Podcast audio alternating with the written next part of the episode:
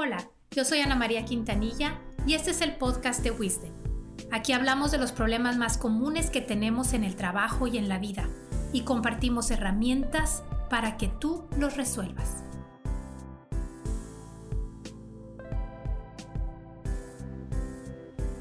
La opinión del jefe es más importante de lo que crees.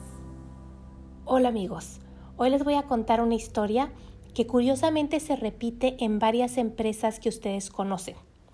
Esta es la historia de Mike, pónganle así, un ingeniero que lleva 16 años trabajando muy responsablemente, ha trabajado en la misma empresa desde que se graduó, em, ha crecido muy rápido en la organización, ha subido de puesto rapidísimamente porque es muy inteligente y ha resuelto muchos problemas operativos. Les comparto algunos datos. En el último año, dos personas que le reportan renunciaron. Una persona que fue promovida al, al, puesto reportándole directamente a Mike, en menos de un mes pidió cambio de área. Y luego em, ya han llegado cinco quejas anónimas a recursos humanos sobre el, sobre el comportamiento de Mike, sobre todo en las juntas. Y además, un asesor externo dijo que prefería tratar con otra persona dentro de la empresa que no fuera Mike. Imagínense.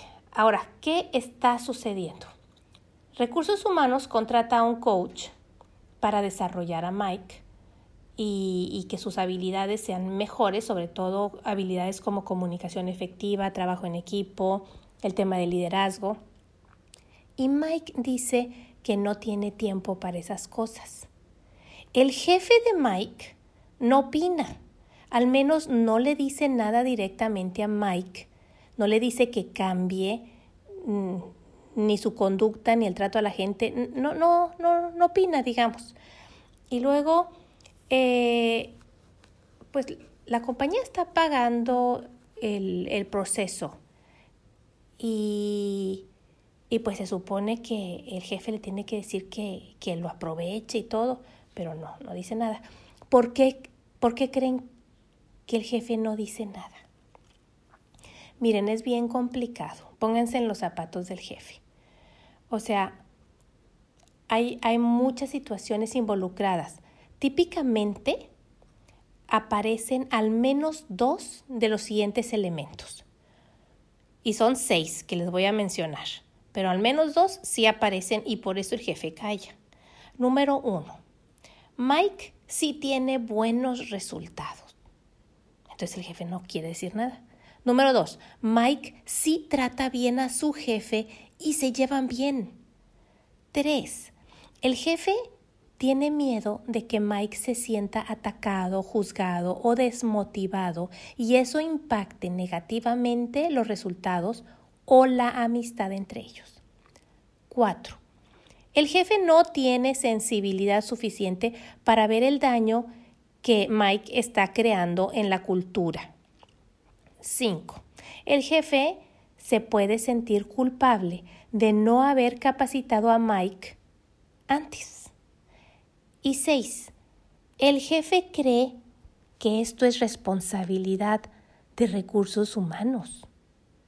Entonces, pues que recursos humanos pues lo arregle, ¿no?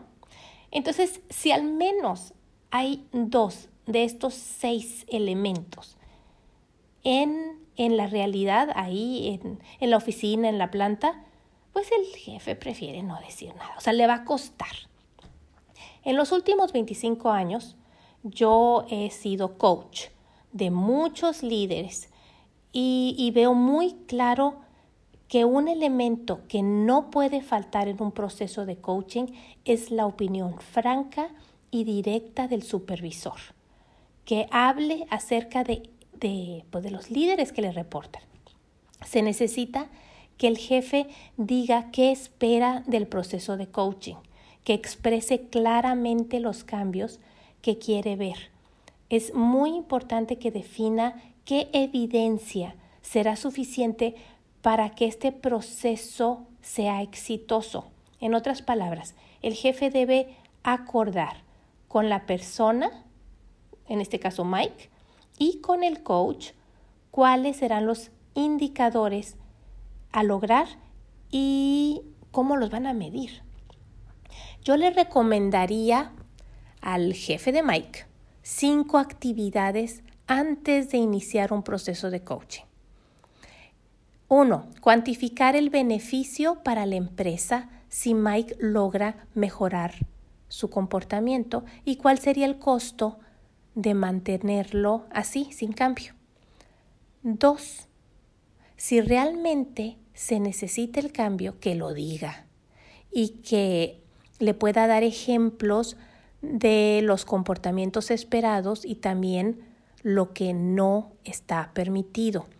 Toda la conversación debe estar em, pues con mucho respeto, mucho respeto a la hora de decir estas cosas.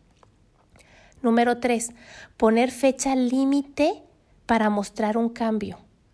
Cuatro, explicar las consecuencias de no percibir el cambio en Mike. Y cinco, ofrecer dar retroalimentación durante el proceso. Esas son las recomendaciones que yo le daría al jefe de Mike.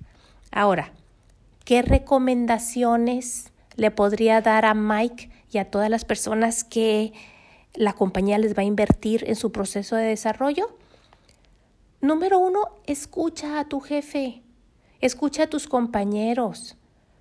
Algún día esos compañeros pueden ser tu jefe o tu cliente y te conviene mucho saber qué opinan de, de cómo te estás comportando, de, pues, de tus resultados. Número dos, agradece la oportunidad de desarrollo. Tres, indaga en tu casa si alguien ha percibido una necesidad de cambio similar a la que ven en tu empresa. 4. Imagina todo lo que serías capaz de lograr si la opinión de recursos humanos y la de tu jefe sobre tu capacidad fueran todavía mejor. 5. Recuerda que has estado haciendo muchas cosas muy buenas y, y, que lo que has hecho hasta hoy te ha servido para estar donde estás hoy, pero eso no te asegura que vas a llegar más lejos, que te va a mantener ahí o que te va a impulsar a hacer cosas mucho más interesantes. Hay que, hay que seguir aprendiendo definitivamente. Cada proceso de coaching es diferente porque tiene objetivos diferentes. El ejemplo que les puse de Mike está relacionado con cambiar comportamientos. Otros procesos son para preparar a los sucesores, a liderar proyectos más grandes, eh, alinear la cultura organizacional o simplemente ayudarle a las personas a incrementar habilidades de liderazgo, de inteligencia emocional, de comunicación efectiva, que si, que si logran mejorar esas cosas, el, el valor que agregan a la organización es, es muy grande tanto en resultados de negocio como en enfoque al cliente, como en el ambiente laboral. Si, hay unas mejoras muy, muy fuertes y, y muy, muy rápidas.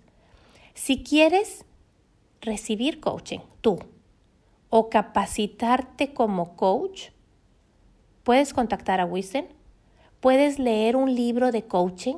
Yo te recomiendo el que está escrito por Carmen Dune, Ramiro Garza y Ana María Quintanilla. Se llama Coaching Ejecutivo, lo editó Trillas. Y también puedes hoy mismo chatear con WizCoach. Puedes eh, entrar a la página wiz.coach, se escribe W-I-Z.C-O-A-C-H, o sea, coach. Y, y hay un botón ahí verde que dice pruébalo ahora. Pues pruébalo y empieza a recibir eh, preguntas de coacheo para que vayas aprendiendo a hacer las preguntas o bien para reflexionar tú mismo. Puedes hacer ambas cosas simultáneas. Espero que te vaya muy bien, que si tienes gente como Mike bajo tu responsabilidad, que sepas guiarlo, que sepas hablar a tiempo, Si tú eres una persona como Mike, abre los ojos. La gente te quiere ayudar. Si le reportas a una persona como Mike, ayúdalo. Hay mucho que puedes hacer por los demás. Mucho éxito esta semana a todos. Espero que disfruten lo que aprenden, disfruten trabajar con los demás y llevar buenas vibras a casa. Mucho éxito.